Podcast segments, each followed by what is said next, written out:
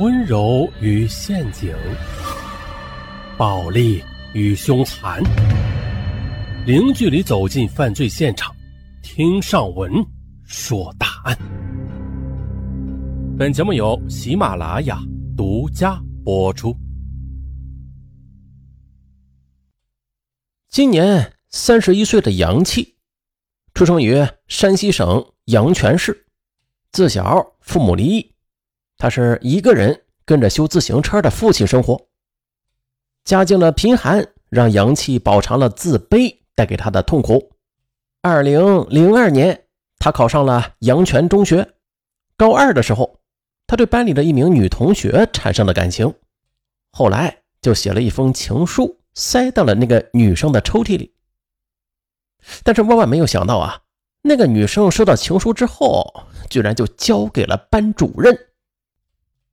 在班会上，班主任严厉的批评，与同学们丝毫不带同情的嘲笑，使他在此后的很多天内都抬不起头来。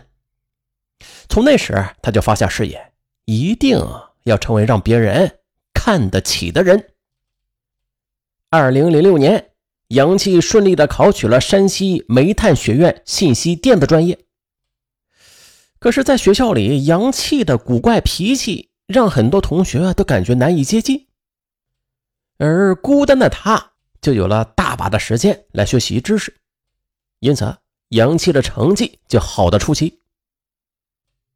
二零零九年，杨气又以优异的成绩毕业，但是在找工作的时候，他却再一次遇到了打击，那就是像他这样不出名的学校出来的大专生。在本科生都得排得满满的人才市场中，那根本就没有立足之地。他再一次对生活失去了信心。两千年，在闲散了一年之后，杨气终于在同学父亲的帮助之下，进入了一家酒店，做了一名接待。只是一个电子信息专业的高材生，每天都在酒店门口为来宾开门关门。这让本就自卑的杨气更加觉得生活无望了。与此同时啊，他对那些衣冠楚楚的客人和那些高贵的连正眼也不看他一下的女人，产生了无比的厌恶的感觉。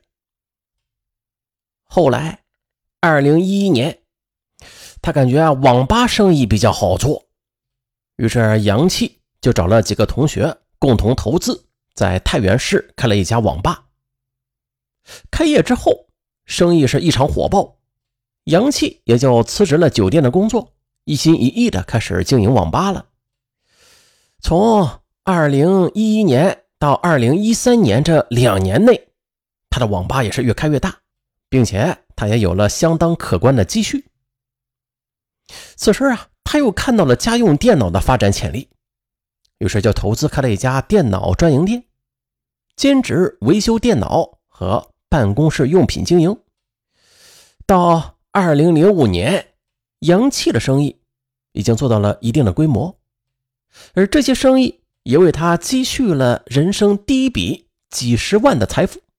他一下子在自己的圈子里就成了成功人士了，并且在太原市的一个小区还分别是买了两套房子，自己与父亲住一套三室两厅，另外一套小一点的就出租了出去。两套房子相邻，一是为了方便管理，二是为了以后生活方便。那按理说呀，此时的阳气应该是沿着幸福的道路走下去的。可是随着财富的进一步增加，他却越发的感觉孤单了。他知道身边有好多女孩都是冲着他的钱来找他的，这种难寻真爱的尴尬处境。就让他更加的拒绝所有感情了。但是，任何一个年轻又生理正常的男人，他都受不了夜深人静时那种欲望的煎熬。而空虚无聊的阳气就开始在网上寻求刺激了。这天，阳气偶然间就进入到了当地的一个论坛，在里边发现了一篇文章，他看了两眼就被深深的吸引住了。那里边写着的是一位房东，他把自己的房子出租了出去，但是却安装了很多不为人知的监控。在那里呀，他就看到了衣冠楚楚的贵妇与别人偷情，也看到了平时羞涩无比的少女的裸体，还看到了两个同性恋之间的事情。看着看着，杨气的心里突然间就跳出一个念头来。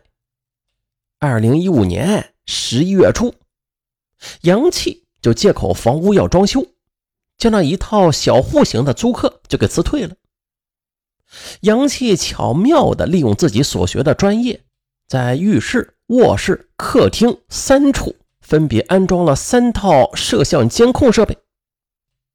这三套设备他花了不少钱，而在安装时，他又充分的考虑到了自己的视角与隐秘性，使得这些设备看起来只是一些普普通通的装饰而已。装完设备之后，他将三套设备的连线从楼板处打了个孔，然后就直接通到了自己的书房。书房里，他还特意的隔开了一个。不为人知的暗间，然后在里边装上了三台监控终端显示和一台大的高清显示屏，这样就方便他随时切换画面。与此同时，他还特意的购置了一台相对高端的电脑来处理画面。一切准备妥当之后，氧气便开始打出了租房广告。